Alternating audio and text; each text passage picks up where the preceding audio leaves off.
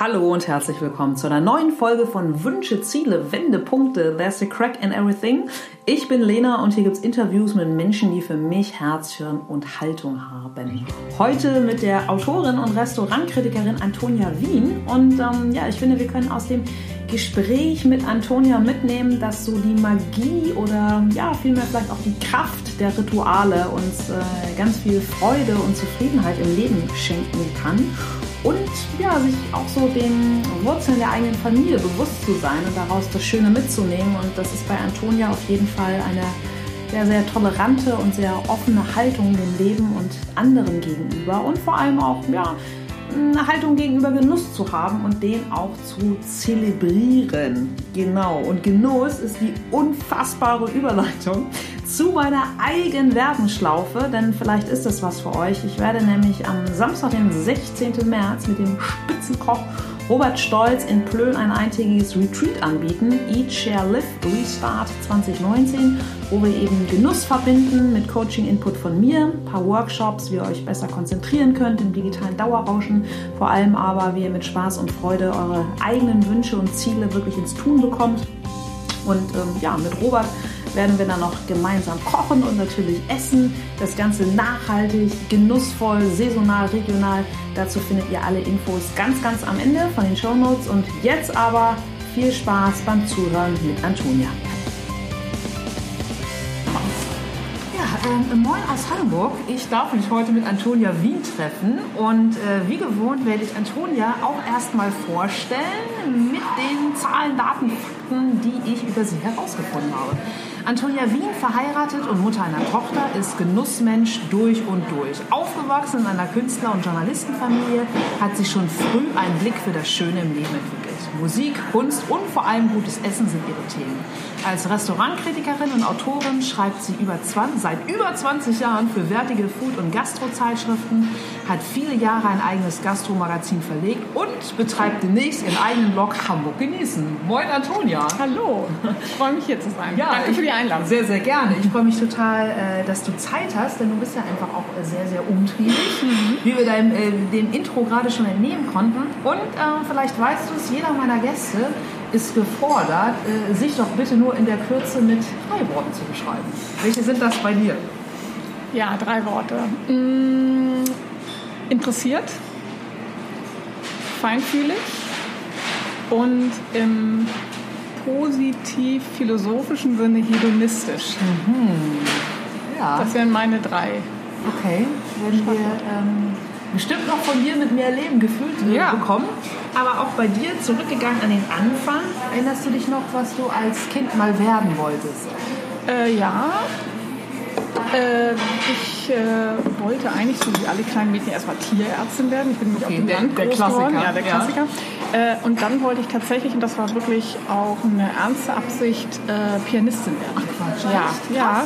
Hast du als Kind schon? Ähm, genau, ich habe ja, ja, ich habe mit fünf angefangen und das auch wirklich bis ich 15, 16 war sehr intensiv betrieben.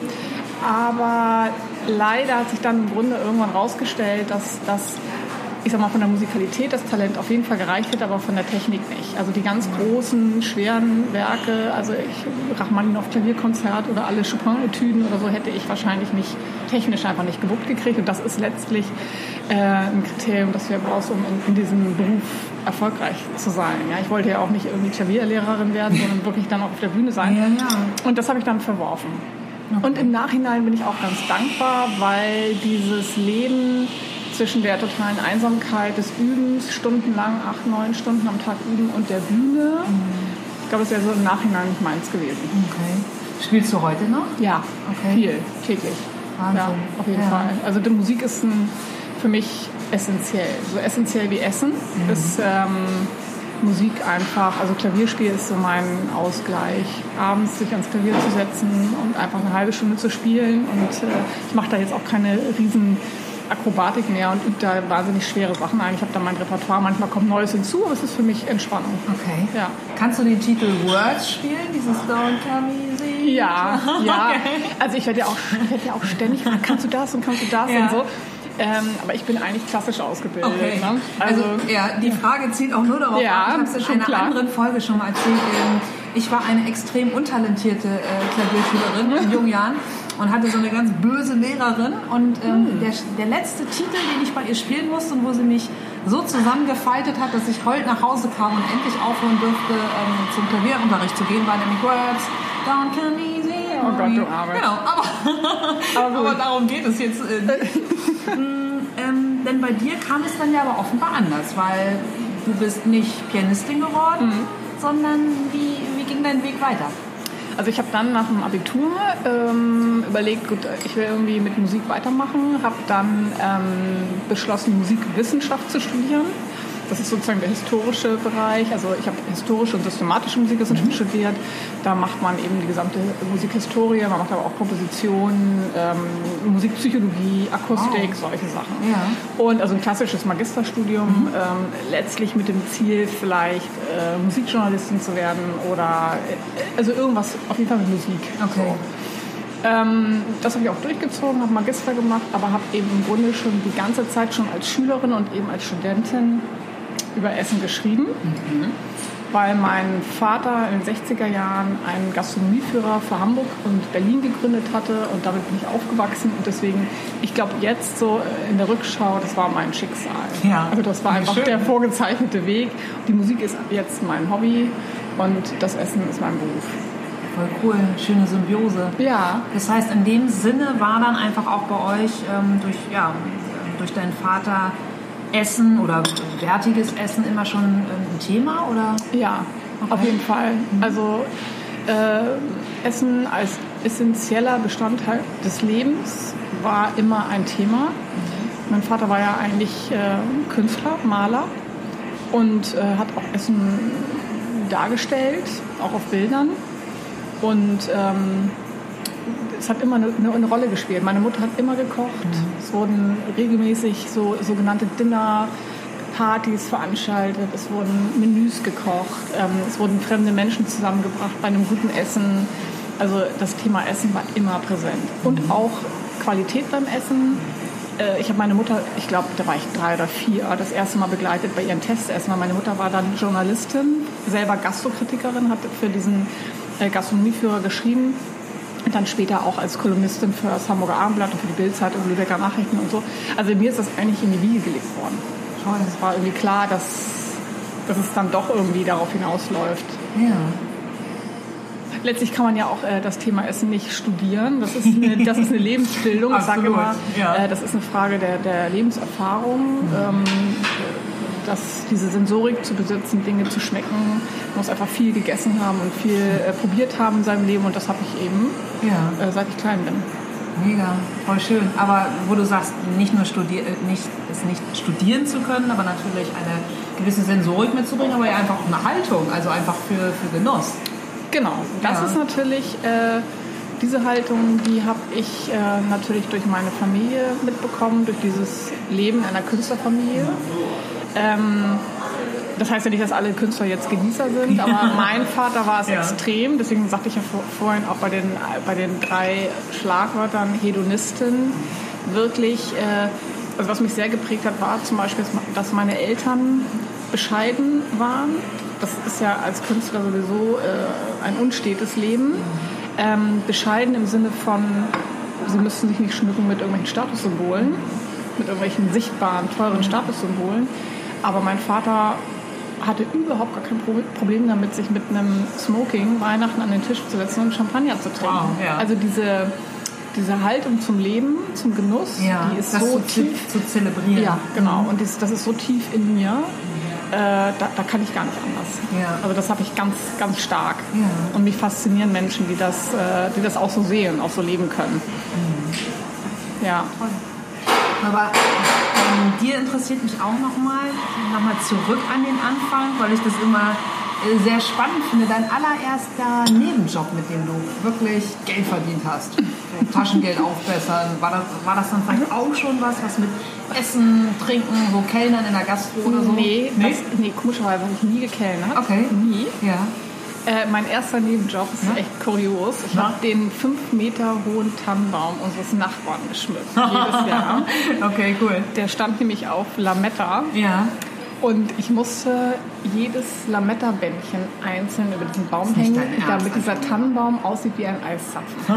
das habe ich gemacht jedes Jahr. Das hat Tage gedauert. Also ich musste quasi eine Woche vor Weihnachten schon anfangen, dieses Ding zu schmücken. Saisonarbeiterin. Ja, so, genau. Nein, ansonsten habe ich das gemacht, was viele gemacht haben. Äh, Nachhilfestunden. Okay, wo drin? Ähm, oder hast du, Kla- oder hast du Klavierstunden dann? Nee, nee, das nicht. Mhm. Nee, das nicht. Aber ähm, nö, also einfach äh, Fächer wie Deutsch und Englisch. Äh, Man hat junge Schüler, die, denen ich geholfen habe. Okay. Und ich habe mal eine Saison in einem Klamottenladen gearbeitet. Das war schrecklich. Also das ist so überhaupt gar nicht meins. Ja. Ähm, und ja, später als Studentin natürlich dann diverse Nebenjobs. So. Mhm. Aber so mein erster Nebenjob war tatsächlich irgendwie mit zehn oder so, dieser Tannenbaum. Lametta, ja. ja, genau. Früher war mehr Lametta. Das war irgendwie von Loriot. Ja, Herrlich. Genau. Cool, aber dann äh, war das ja auch offenbar eine Nachbarschaft, die äh, zelebriert hat, den Moment und ähm, Ja, also ich bin halt da auf dem Land groß geworden, auf, äh, als Teil eines Gutskomplexes. Meine Eltern sind äh, 1970 aus Berlin äh, aufs Land gezogen, weil mein Vater einfach ähm, Platz brauchte für seine Malerei. Der hat riesige Bilder gemalt, brauchte ein Atelier und hat dann einen alten Kuh- und Schweinestall ausgebaut. Und das ist schon eine sehr kuriose Kindheit gewesen, weil wir im Grunde genommen als ähm, so ein bisschen die, die, die, die, äh, Outsider da waren. Also natürlich angesehen, ich hatte viele Freunde, aber wir waren immer so ein bisschen die schrägen Vögel da die auf dem Land. hier, ne? Ja, genau. Ja, ja. Das sind irgendwie komische Leute. die machen, die feiern komische Partys. Okay. Und also mein Vater hat es echt fertiggebracht, mal eine, eine, eine Feier zu machen mit, mit 80 Leuten und äh, in einer Scheune in diesem Dorf und die Order war alle in weiß. So, Ja, ein- ganz early alle in weiß. ne? So, meine, genau, Jahren so wie das dieses White Dinner, ja genau. So Ja. ist es. Und, ähm, und die Männer und die Frauen kamen also alle in weiß und die Frauen auch in Hüten, so 80er Jahre. Ja. Und dann pilgerten So Raffaello-Bild. die, ja, genau, so, Geil, genau so. ja. Und dann pilgerten die äh, durch, durch dieses Dorf Ja. zu dieser Scheune. Und ich weiß noch ganz genau, dass, ja, genau, dass die, die Nachbarn standen so Spalier und haben Ja. mir schon gedacht, oh Gott, das ist irgendwie so eine Sekte und das ist also ganz schrecklich. Ja. Und mir war es irgendwie auch unangenehm. Feiern der Orgie in der Scheune. ja, genau.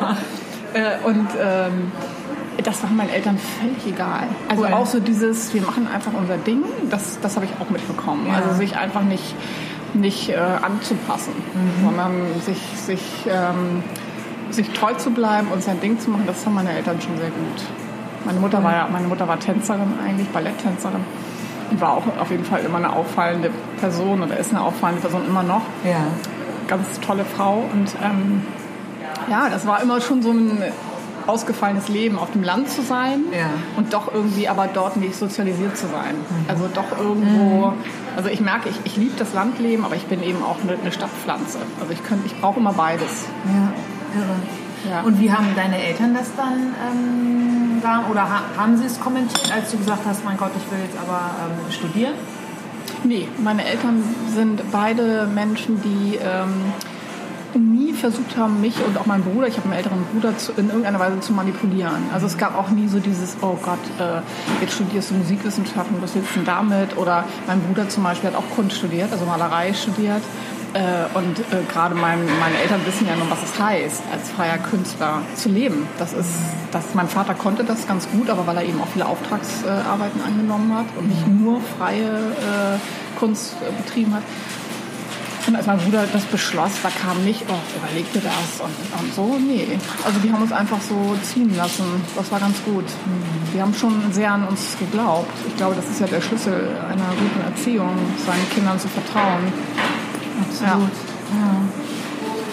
Und in der Rückschau, wo siehst du bei dir so, so richtige Weichenstellung oder so Weggabelung? Tja, also kann ich, kann ich gar nicht so ganz genau sagen. Also eine der wichtigsten Weichenstellungen kam sehr spät, nämlich vor vier Jahren, als mein Vater starb. Das war so eine Zäsur in meinem Leben, die traurig natürlich ist, aber gleichzeitig äh, für mich ähm, ganz wichtig war, weil ich so eine Reise zu mir selbst angefangen mit dem Moment. So, da bin ich sehr dankbar. Ähm, so früher, als ich jünger war, kann ich kann ich dir das gar nicht so ganz genau sagen, wann es eine wirkliche Zäsur gab. So. Also ich bin einfach so, ich bin ja auch so ein intuitiver mhm. Mensch. Ja? Also ich, ich gehe einfach. So. Mhm. Ich bin jemand, der immer geht. Ich bleibe nicht gerne stehen. Das ist überhaupt nicht meins. So. Und ähm, ich freue mich, wenn Menschen mit mir gehen und wenn sie stehen bleiben, dann ist es auch okay. Ich gehe halt einfach weiter. Mhm. So, das ist so, eine, so, ein, so ein Treiber in mir. Mhm. So. Und ähm, so, so, ja, so bin ich groß geworden. Mhm. So immer zu lernen, weiterzugehen, zu suchen, mhm. sich nicht zu schnell zufrieden zu geben, mhm. ähm, Fragen zu stellen, viele mhm. Fragen zu stellen, ähm, nie zu denken, das ist es jetzt äh, mehr kommt nicht, nicht genügsam zu sein, also dankbar zu sein, aber nicht, nicht genügsam im Sinne von, ja, das ist das, das wird es bei mir nie geben. Das heißt, ist dann die, die Neugierde oder der Wissensdurst, ähm, sind das so deine Treiber ja. auf deinem Weg? Ganz klar. Oder das, was dich in deinem, in deinem Tun auch leitet, dass ja. du sagst, so, oh, neues äh, tolles Restaurant hat aufgemacht oder ich will das und das Gericht mal ausprobieren. Also was würdest du sagen, sind so deine, ja, deine, deine Antreiber? Also Neugier auf jeden Fall. Ja. Jeder Journalist äh, muss ja neugierig sein, ne? sonst kann man seinen Beruf nicht ausüben. Ähm, das ist ganz klar. Ich bin neugierig und ich bin sehr interessiert. Ich bin vor allen Dingen an Menschen interessiert. Das ist auch sowas, was... Ähm, was mit meinen Genen zu tun hat und mit meinen Wurzeln zu tun hat. Ich interessiere mich einfach grundsätzlich für Menschen, wenn sie bereit sind, sich mitzuteilen. Und das gilt für den Bauarbeiter auf der Straße ebenso wie für einen Intellektuellen, der ein spannendes Buch geschrieben hat. Ich bin da ganz, also ich, ich, ich nehme die Menschen einfach erstmal so an, ich interessiere mich für sie und das ist natürlich mein größter Treiber, ganz mhm. klar. Also weniger, ähm, oder was mich gar nicht treibt, ist so dieses... Ähm, ich muss jetzt Erfolg haben, ich muss jetzt viel Geld verdienen oder ich brauche diese Anerkennung von außen. Natürlich, alles davon spielt rein, immer, aber es sind nicht meine Haupttreiber. Sondern meine Haupttreiber sind wirklich dieses, ja, wir wissen, was da draußen ja. los ist. So, erzählt mir eure Geschichten. Ja. Das ist es. Schön. Du hast es gerade schon ähm, erzählt, als dein Vater gestorben ist, war das natürlich ein sehr, sehr schwerer Moment, eine Zäsur.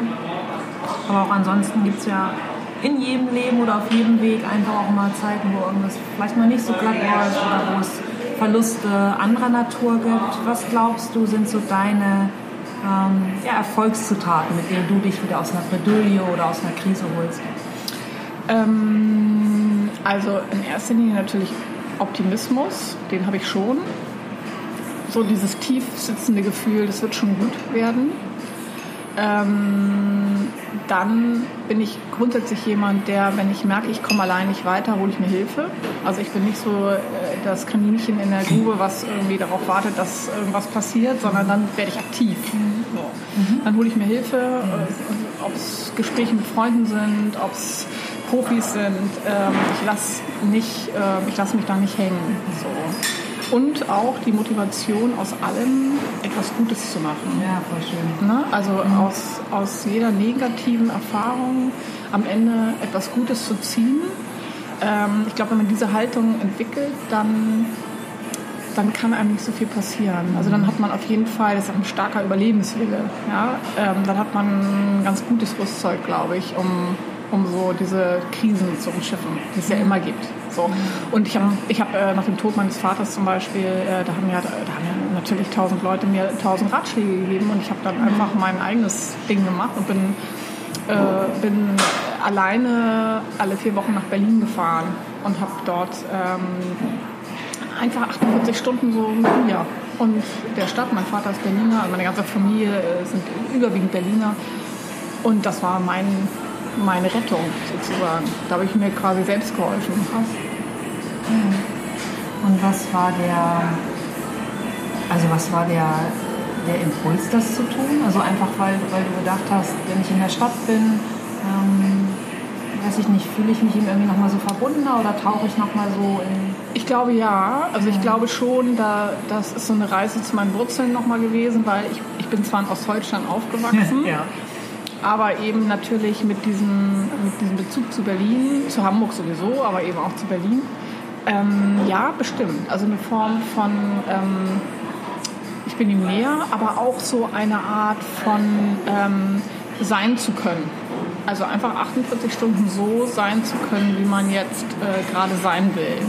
Ähm, das sind so banale Sachen wie, äh, ich bin zum Beispiel ein totaler Nachtmensch. Also ich, will, ich, werde einfach nachts aktiv, was natürlich überhaupt nicht zu meinem Leben passt, weil ich eine Tochter habe ja, okay. und ich jeden Tag um Viertel vor sechs aufstehen ja, muss. Ja, alles klar. So, ähm, einfach zu sagen, ich schlafe so lange, wie ich will, ich bleibe so lange auf, wie ich will, ich gehe um 11 Uhr abends noch in eine Spätvorstellung ins Kino und es fragt keiner, warum tust du sowas? Ja. Oder ich fahre stundenlang mit dem Fahrrad durch die Stadt und keiner will was von mir, ich muss irgendwo sein. Also es ist tatsächlich wirklich einfach nur so eine Form von mit sich selbst beschäftigt sein. Ganz egoistisch. Ich bin nur mit mir selbst beschäftigt. Andere sitzen dann beim Therapeuten und reden mit dem stundenlang. Das ist auch vielleicht ein Weg, aber für mich war der Weg wirklich 48 Stunden mich mit mir selbst zu unterhalten. Und das hat mir viel mehr gebracht. Ich habe auch geschrieben, viel in der Zeit, auch geschrieben und so. Also war gut. Kann ich jedem empfehlen. Habe ich schon ganz vielen Freundinnen übrigens empfohlen. Wow, ja, solche Dinge zu tun. Ich bin gerade einfach nur total beeindruckt und begeistert, weil ich einfach, ja, es ist, es ist ein mega Ritual. Ich mache es übrigens immer noch. Also es ist übrig geblieben. Es ist natürlich nicht mehr nötig. Äh, äh, in Wirklichkeit, aber ich habe es überbehalten als äh, Ritual, so zwei, dreimal im Jahr, ähm, zu sagen, so Leute, ihr seid alle toll, aber jetzt gehe ich mal für 48 Stunden nach Berlin. Genau. Sozusagen. Und ähm, das Tolle an diesen Dingen, und deswegen empfehle ich das auch so gerne, wenn man ohne Ziel etwas angeht, ohne Plan, ohne, also ich plane das nie. Ich fahre dahin ja. und ich weiß ungefähr, wann ich zurückfahre, ansonsten weiß ich nichts. Okay. Äh, und dann passieren so Sachen, dass ich zum Beispiel durch die Stadt fahre mit meinem Fahrrad und äh, stehe abends um 19 Uhr vor der Philharmonie in alten Jeans und äh, Turnschuhen und kaufe mir eine Karte und lande in dem tollsten Konzert mit äh, Christoph Eschenbach für 10 Euro oder so äh, und unter lauter schicken Konzertbesuchern. Ja. sitze ich da so mit meinen Turnschuhen. Oder sitze in Restaurants und lerne plötzlich Leute kennen, die mir ihre Geschichte erzählen. Also ja, weil wenn man du offen bist und genau, man ist auch man ist auch wenn man alleine ist, wenn man bereit ist, sich zu öffnen. Also sich nicht hinter Handy und irgendwas verschanzen, sondern wirklich die Augen aufzumachen. Es ist unglaublich, was man sieht, was man riecht, was man hört, was man erfährt, wenn man das einfach nur mal zulässt. Wirklich. Ganz schön. Ja, also ähm, du bist offenbar die fleischgewordene Neugierde und Offenheit. Also Stichwort, was, was leitet dich, oder? Wenn, wenn ja, also offen ähm, heißt ja, ich würde nicht zum Beispiel äh, viel mitteilen. Das tue ich eigentlich gar nicht so wahnsinnig. Also ich, ich kann schon auch distanziert und verschlossen sein in Bezug auf mich selbst. Aber ich habe offensichtlich die Gabe, Menschen zu öffnen. So.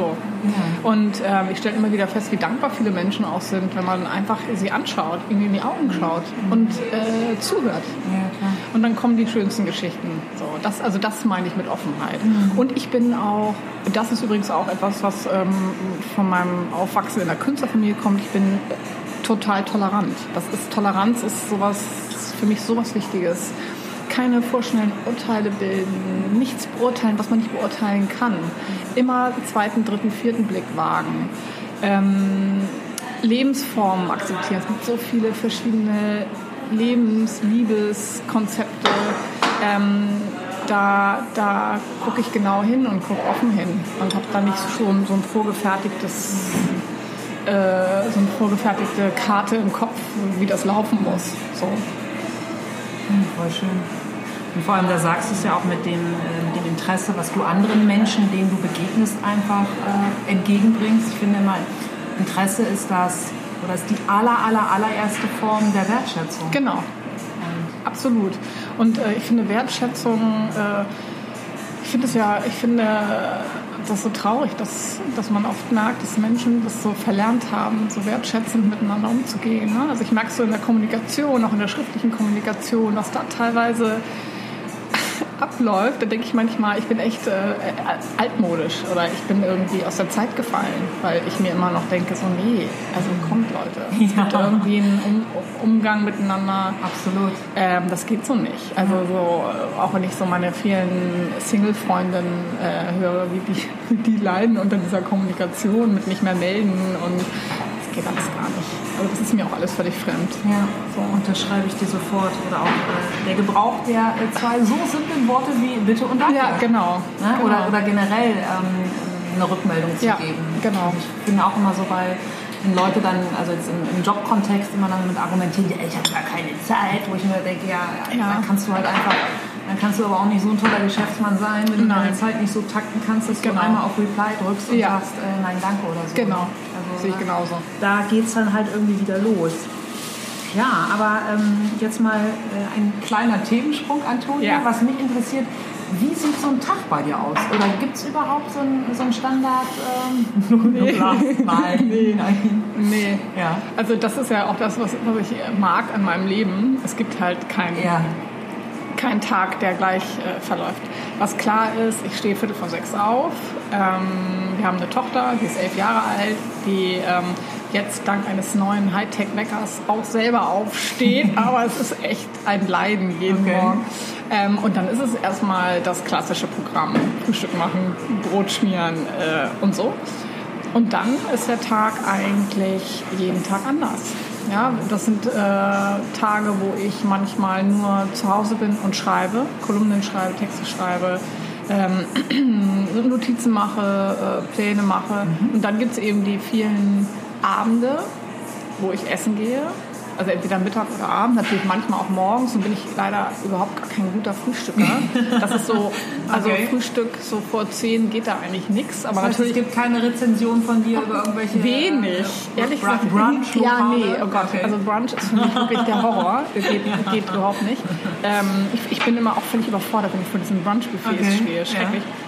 Gibt es wenig, gibt es auch, aber wenig. Ja. Ähm, also Mittag.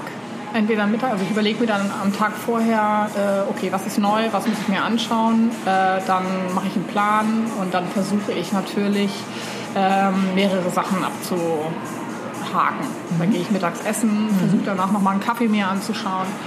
Und äh, was ich aber nicht mache, ist ähm, Mittagsessen und Abendsessen.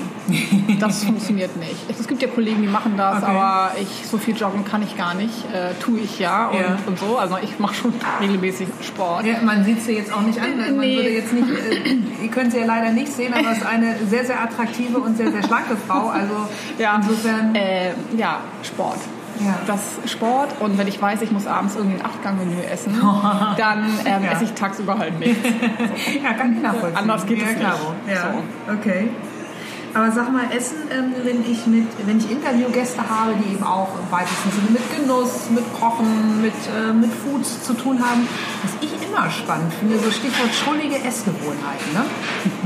Und ich erkläre das immer, weil du meinst mit der schrulligen Essgewohnheit, wenn jemand bei einem, weiß ich nicht, Kartoffelgratin nur, nur, Gratin nur die Kruste mag oder ähm, Also so richtig, äh, so richtig abartige Sachen habe ich da ehrlich gesagt nicht. Aber und jetzt Abartig finde ich aber auch schön als Essgewohnheit Abartig. anstelle von schrullig. Ja, also Ja. ich, ich, ich äh, kenne die skurrilsten Dinge wie äh, irgendwie Nutella auf Käse und solche Ja. Sachen, aber das ist, nee, das ist nicht meins. Aber ich habe eine Schwäche, das darf ich jetzt gar nicht laut sagen, oh Gott, die. Gastrokritikerin Komm, hau raus. ähm, isst gerne Dosenerbsensuppe.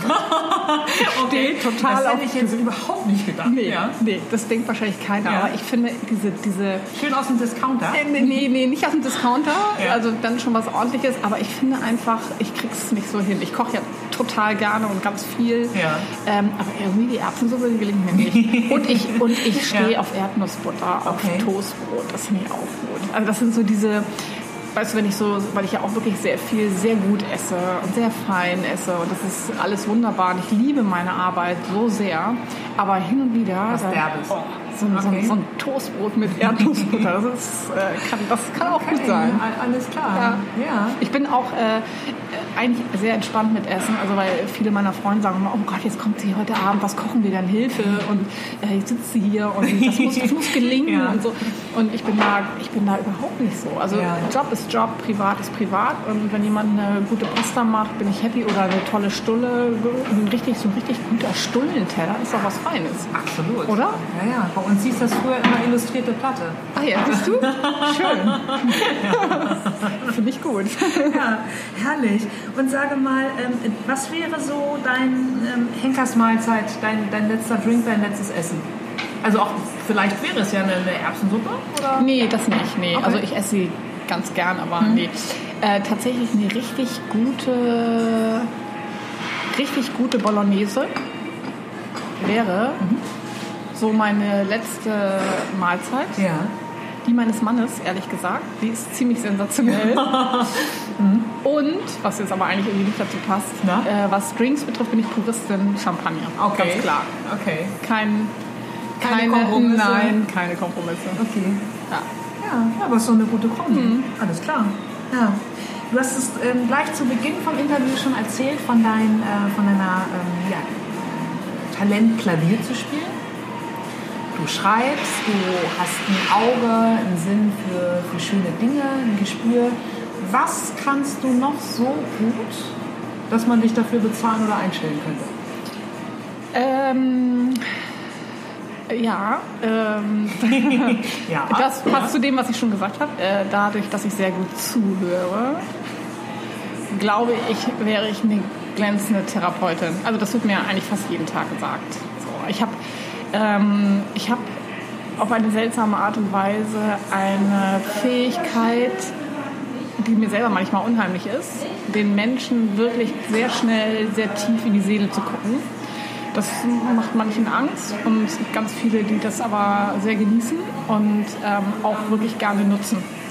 Und manche sagen dann auch, Mensch, du müsstest eigentlich Geld dafür verlangen, du wärst steinreich. Und, so. Ja. und dann lache ich immer und sage, ja, ja. Ähm, aber natürlich äh, spreche ich mit Menschen, die mir nah sind und die mir lieb sind und so. Wenn ich jetzt Fremde, äh, mit Fremden sprechen muss, wäre es vielleicht was anderes. Aber ähm, ich glaube, weil ich wirklich so mich in, diese, in, in Menschen so tief hineinversetzen kann, glaube ich, wäre ich schon eine, eine, eine gute Therapeutin. Könnte ich mir gut vorstellen. War mir damals nicht klar, überhaupt nicht. Äh, Ich konnte das schon immer. Äh, Ich kann auch ganz schnell Stimmungen spüren. Also wenn ich in einen Raum komme, in dem lauter Menschen sind, die ich nicht kenne, ich kann dir in, in Nanosekunden sagen, wie hier die, die Lage ist. Das ist ganz schön und gleichzeitig wahnsinnig anstrengend. Segen und Fluch, ne? Ja, genau. Also dieses, was ja heute so als Hochsensibilität bezeichnet wird, deswegen kann ich, ich kann auch nicht gut äh, laute Geräusche, alles was laut ist, deswegen brauche ich auch mal wieder Rückzug und Stille. Ähm, das, das, dieses Feinfühlige, das ist eben toll, aber es, es fordert einen sehr und man muss immer wieder Ja. sich rausziehen. Absolut, kann ich total unterschreiben. Aber diese Gabe wird dir dann ja auch zuteil, wenn du, oder vermute ich, wenn du ähm, Restaurants beurteilst, oder? Das, Genau. Du trittst in den Laden ein und Genau. spürst ja einfach viel mehr, Genau. als, ähm, als dass du schmeckst oder ein äh, Gericht beurteilst, sondern einfach der, ja, weiß ich nicht, die Atmosphäre. Genau. Die genau. letzten Endes finde ich ja einfach häufig immer noch viel äh, ausschlaggebender ist, als ein leckeres Gericht vor sich. Ja, genau. Also ähm, überhaupt dieses Gefühl, also ein Gefühl zu haben für, für äh, Stimmung und eben auch für Geschmack, das ist eben in meinem Beruf sehr wichtig. Äh, und das, das merke ich sofort. Also Ja. ich merke, man merkt auch äh, gerade im Restaurant sehr schnell, wie ist der Spirit. Was kommt von oben? Also wie ist der Gastronom oder der, der, der Chef dieses Hauses aufgestellt und was trägt er sozusagen in sein Team?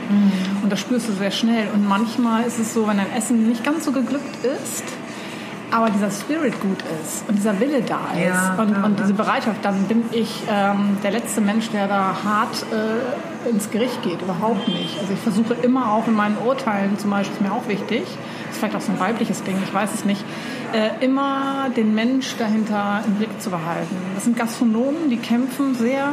Gastronomie ist ein hartes Gewerbe und ich bin nicht äh, gewillt, irgendeiner Weise Existenzen zu gefährden mit irgendwelchen harten, harten Urteilen. Ich versuche immer differenziert zu sein. Außer jemand ärgert mich wirklich äh, bewusst oder, oder betrügt oder, oder so. Ne? Dann kann ich auch kann ich sehr ruppig und sehr hart sein.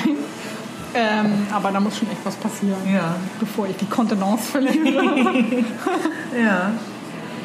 Und äh, Hand aufs Herz, Antonia, auf der anderen Seite, was glaubst du oder wo bist du der Meinung, hast du äh, gar kein Talent zu? Also ich bin leider, und das bedauere ich sehr, ich bin nicht sonderlich schlagfertig. Was? Also, nee, nee. Also Kann ich mir überhaupt nicht vorstellen. Ja, also ich kann es sein, wenn ich mich mit den Menschen wohlfühle. Also wenn, wenn ich mich in einer Runde wohlfühle, äh, mit dir äh, jetzt wäre das überhaupt gar kein Problem. Menschen, die ich mag, ist es kein Problem. Aber so in Runden, äh, wo ich so äh, eher auf Distanz bin und eher in dieser Beobachterhaltung, da fällt mir das sehr schwer. So. Ähm, das ist nicht meine Stärke. Ähm, das ist äh, definitiv ein Problem. Dann ähm, bin ich sehr ungeduldig. Da arbeite ich aber dran. Und ich finde, ich bin schon besser Al- geworden. Soll im Alter ja besser werden, habe ich mir Ja, sagen lassen. ja. Ich habe es aber auch noch nicht gemerkt. Und ich bin auch grundsätzlich, ähm, ich habe als Teenager auch mal so eine Anmahnung, wollte Schauspielerin werden. Und das Kann ist, gut vorstellen. Ja, ja, aber ähm, dafür muss man ja die Kontrolle abgeben. So, und das ist zum Beispiel wieder so ein Thema. Kenn ich ist jetzt nicht meine aus. Kernkompetenz.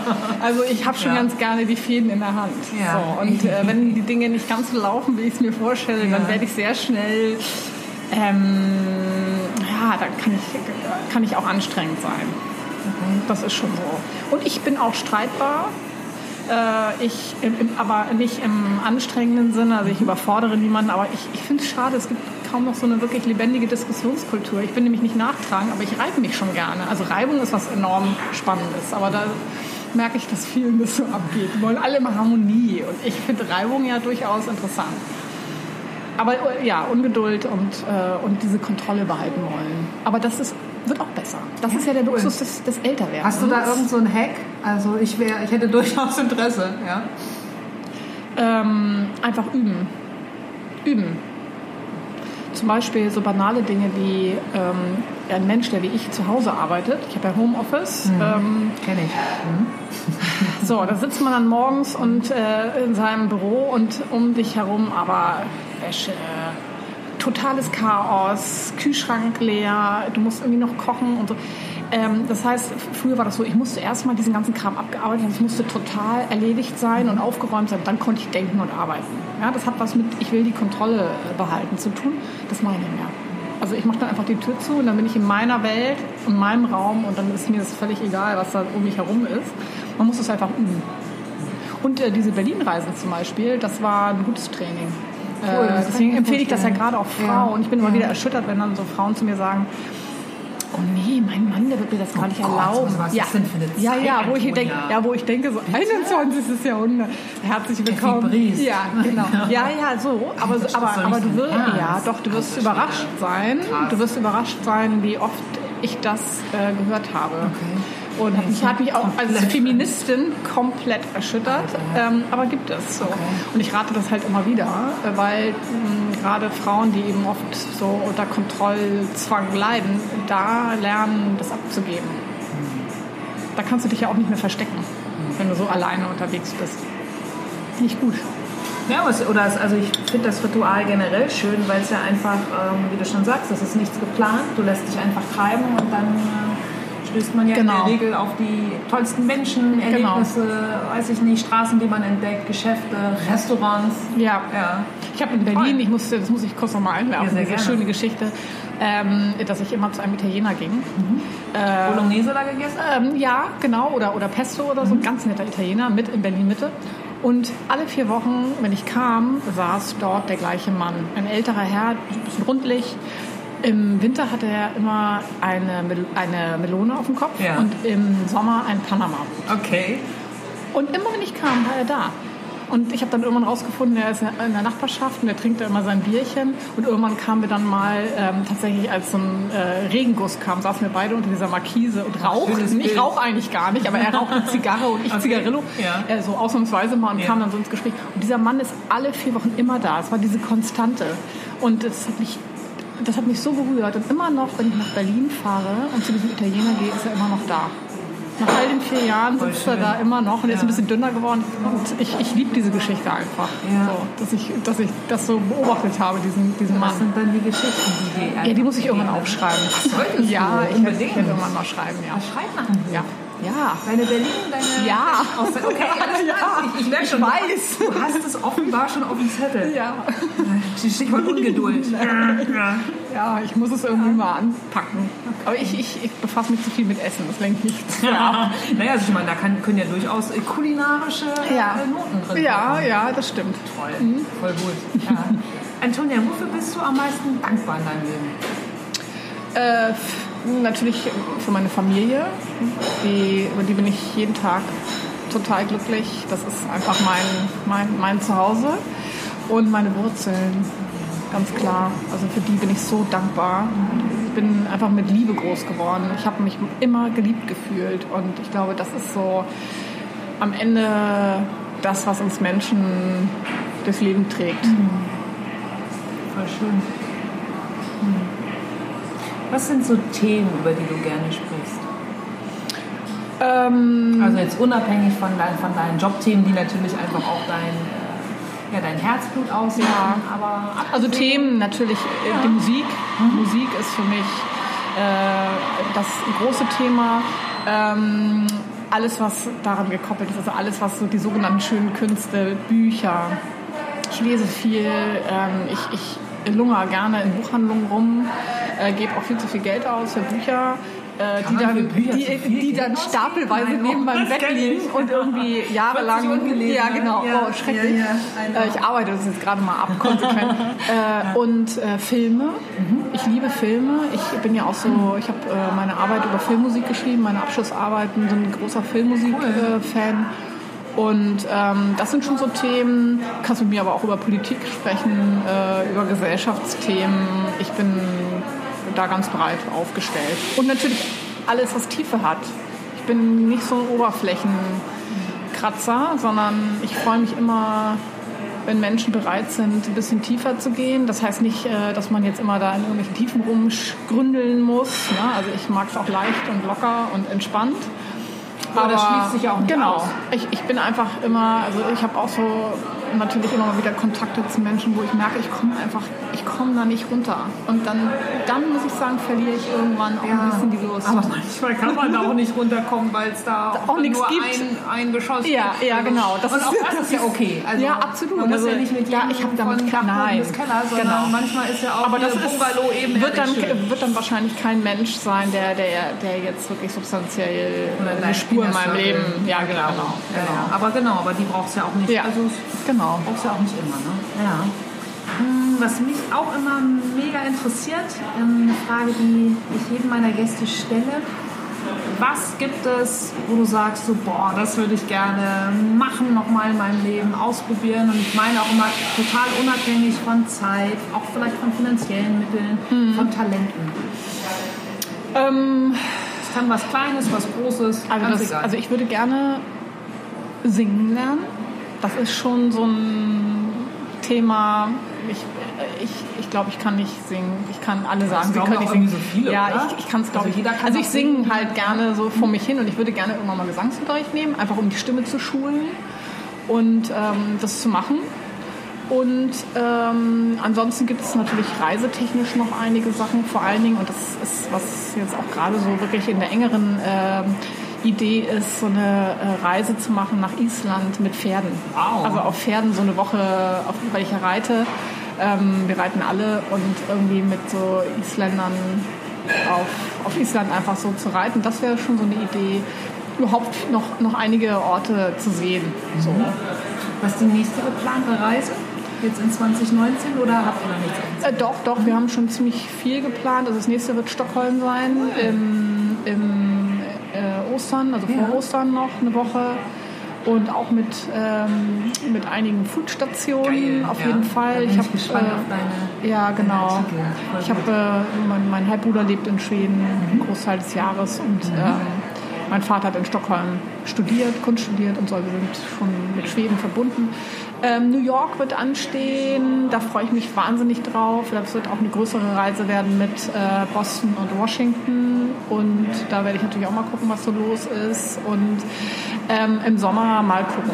Da könnte das jetzt tatsächlich Island werden, vielleicht aber auch ähm, wieder mal Griechenland, weil in Griechenland schlägt mein Herz. und ähm, da muss ich eigentlich auch immer hin, sonst kriege okay. ich Heimweh. Ja. ja. Wie kommt das? Äh, weil ich, seit ich drei bin, nach Griechenland fahre. Mein Vater, meine Eltern sind beide, gehören zu den ersten Griechenland-Touristen, die es überhaupt so gab. Und wir sind schon als kleine Kinder Mykonos, Mykonos, Mykonos ja völlig überlaufen, schrecklich. Äh, Kenne ich noch als kleines Kind, ähm, ganz ursprünglich. Äh, und mein Vater hat viel in Griechenland auch gemalt, auch tolle Motive da gefunden. Und ähm, ich bin da einfach quasi aufgewachsen. Also da fühle ich mich Ja. komplett zu Hause. Schön. Ja, bunter Mix war Ja, ja, ja, so genau. Mal, so, mal sehen. Ja. Auch kleinere Stadtvisiten. Leipzig werde ich äh, Mhm. besuchen. Ähm, Kopenhagen wird dabei sein. Äh, Sylt wird jetzt äh, Ende des Monats vier Tage dabei sein. Also immer mal wieder. Brauche ich auch. Langweilig wird es nicht. Nee, ja, nee cool. das brauche ich auch. Voll gut. Und sind das auch so Dinge, also du hast ja schon von deiner Familie gesprochen, vom Lesen, von der Musik, äh, das Reisen, der Genuss äh, ja, über, über jegliche Kanäle. Was gibt es sonst noch so, was dich motiviert, vielleicht gerade in stressigen Zeiten, was dir Kraft gibt? Gibt es ja sonst vielleicht noch, weiß ich nicht, einige haben ja auch irgendwie einen bestimmten Song oder ähm, einen bestimmten Menschen, mit dem sie etwas machen. Also was, sind, was ist so vielleicht noch so eine Kraftquelle, die du hast? Also gut, das ist banal. Das ist Na? meine Familie tatsächlich. ja Und äh, meine Familie, mein Mann, meine Tochter, Ja. vor allen Dingen aber auch meine Mutter, die ist schon für mich so ein wirklich ein Anker. Nicht nur, weil sie natürlich da ist und, und äh, mir auch Ratschläge gibt, sondern weil sie für mich eine, eine Inspiration ist und das beste Vorbild, was ich mir vorstellen kann. Also sie, sie ist einfach so ein Mensch, der einfach auf eine, eine coole Art und Weise das Alter packt. Also die ist irgendwie äh, immer noch mit iPhone zugange, mit Laptop, die geht mit der Zeit, aber nicht so dieses ich bin krampfig jung, sondern ich bin einfach offen. Ich, ich ich gehe einfach mit, ich gehe mit der Zeit. So. Und ähm, das ist für mich schon eine große Motivation, sie anzusehen und zu sagen, okay, das ist, das ist super, da will ich, das, so will ich auch sein. Ja, aber so bist du ja, oder so wirst du Ja, genau, glaube ich auch. Genau. Also ich glaube, dass ich da ganz, äh, Ja. ganz entspannt sein kann. So. Aber ähm, ja, und ansonsten ist es die Musik und Mhm. äh, die Dinge, die, mit denen ich mich befasse, die sind ja alle schon so schön. Ja, also ich denke, wenn du zum Beispiel jemand bist, der Arzt ist, mit viel Leid konfrontiert ist, ähm, ist das nochmal was anderes. Aber ich befasse mich ja schon mit den Dingen, die andere nutzen, um äh, zu entspannen. Genau. Ja? Ja. Das ist ja quasi mein, mein Lebensinhalt. Ja, voll schön. Und wann hast du zuletzt, also Stichwort du als jemand, ähm, der offen ist, der neugierig ist, der immer Neues entdecken will, was war denn bei dir jetzt zuletzt eine ganz neue Erfahrung? Eine ganz neue Erfahrung. Mm, Also was Neues oder beurteilst du ja? mm, Kann ich dir gar nicht so präzise sagen. So in, in den letzten Wochen habe ich, ah, was ich festgestellt habe, ich bin ja äh, bei Social Media aktiv und ich habe das immer sehr verteufelt. So, ich fand das alles blöd und oberflächlich, muss man ja machen, so. Und ich habe aber über Social Media in den letzten Wochen so tolle Menschen kennengelernt und das ist eine neue Erfahrung, die finde ich gut. Also einfach zu sagen so, ähm, nee, es hat überhaupt gar keinen Zweck, alles blöd zu finden, sondern auch hier das Gute äh, sich rauszuziehen und zu sagen, so, ja, natürlich ist das alles oberflächlich, aber wenn ich mir überlege, was ich in den letzten Wochen für tolle Frauen auch kennengelernt habe, ja, da sind so viele spannende äh, Frauen dabei, Bloggerinnen dabei, Food Ladies dabei. Wir haben uns kennengelernt. Absolut, ja. So, ähm, das, das ist, äh, das, das heißt, hinter dieser ganzen Welt gibt es eine reale Welt mit realen Menschen, die Ideen haben und die motiviert sind und die Leidenschaft haben. Und das ist eine tolle Erfahrung gewesen. Cool. Auf jeden Fall. Ja, sch- schön, dass du es darin dann ja auch einfach wieder so siehst, aber das dann offenbar auch wieder deine Toleranz oder das, ähm, ja, den zweiten Blick immer zu wagen. Ne? Genau. Voll gut. Und eine andere Erfahrung, das hat jetzt mit dem Jobgeist zu tun. Ich habe vor anderthalb Jahren mit dem Reiten wieder angefangen. Äh, als- also ich bin mit Pferden groß geworden und bin aber 20 Jahre nicht geritten. Und das war auch eine tolle Erfahrung, äh, so sozusagen mit, mit 40. Ähm, wirklich zu sagen, ich, ich fange noch mal mit was völlig anderem an. Ähm, überwinde meine Ängste, die man natürlich im Alter als Mutter auch hat. Wenn du auf so einem Riesenvieh, wir haben ein Riesenvieh, wenn du da drauf steigst und der hampelt rum. Ähm, aber darüber hinwegzugehen, ähm, auch wieder in diese Schülerposition zu rücken. Ja, also meine, meine Schwägerin, die ist äh, Reiterin und die unterrichtet uns und die ist 28 oder 29. Also plötzlich wieder so in diese Position zu rücken. Ich bin jetzt sozusagen die, die keinen Check hat und äh, ich muss mir jetzt mal sagen lassen, wie es läuft. Tolle Erfahrung, kann ich auch mir jedem empfehlen. Toll. Ja. Und meine letzte Frage an dich. Was würdest du heute deinem Teenager-Ich mit auf den Weg geben in deiner persönlichen Rückschau? Ähm, mehr Mut zu haben, vor allen Dingen mehr Mut zum Scheitern. Also keine Angst vorm Scheitern zu haben, keine Angst davor, sich lächerlich zu machen, ähm, Dinge wagen, auch wenn es in die Hose geht. Ähm, nicht zu vorsichtig zu sein, nicht zu lange zu warten. Das ist ja so der Traum, mit dem Wissen von heute nochmal jung zu sein. Den Traum haben ja alle irgendwie. Ähm, das wäre toll, obwohl ich möchte auf gar keinen Fall nochmal Teenager sein, äh, schon gar nicht heute. Aber im Nachhinein wäre ich gerne etwas mutiger gewesen, hätte mehr ausprobiert. Mhm. Auch an, an, an, sportlichen Aktivitäten, wo ich dann vielleicht gedacht habe, oh nee, das ist ja peinlich, wenn ich jetzt hier mich auf die Nase lege oder keine Ahnung. Ja? Also das ist ein Beispiel. Einfach mehr auszuprobieren. Mhm. Das versuche ich übrigens mit meiner Tochter jetzt auch zu cool. Mach es einfach. Ja. Mach es, ist egal. Und ja. wenn es nicht ist, dann ist es nicht. Dann gehst du weiter. Ja. So. Super. Toller Appell. Ja. Ja, Antonia, ähm, ich könnte mit dir jetzt hier noch äh, locker stundenlang reden. Ich bedanke mich erstmal für deine Zeit und für deine Offenheit und für die schönen Geschichten, die du mit uns geteilt hast. Und so dieses Berlin-Ritual finde ich, finde ich mega schön. Und ich hoffe, dass daraus ein Buch entstehen wird. Ja, ich hoffe. Kratz, kratz. Ja.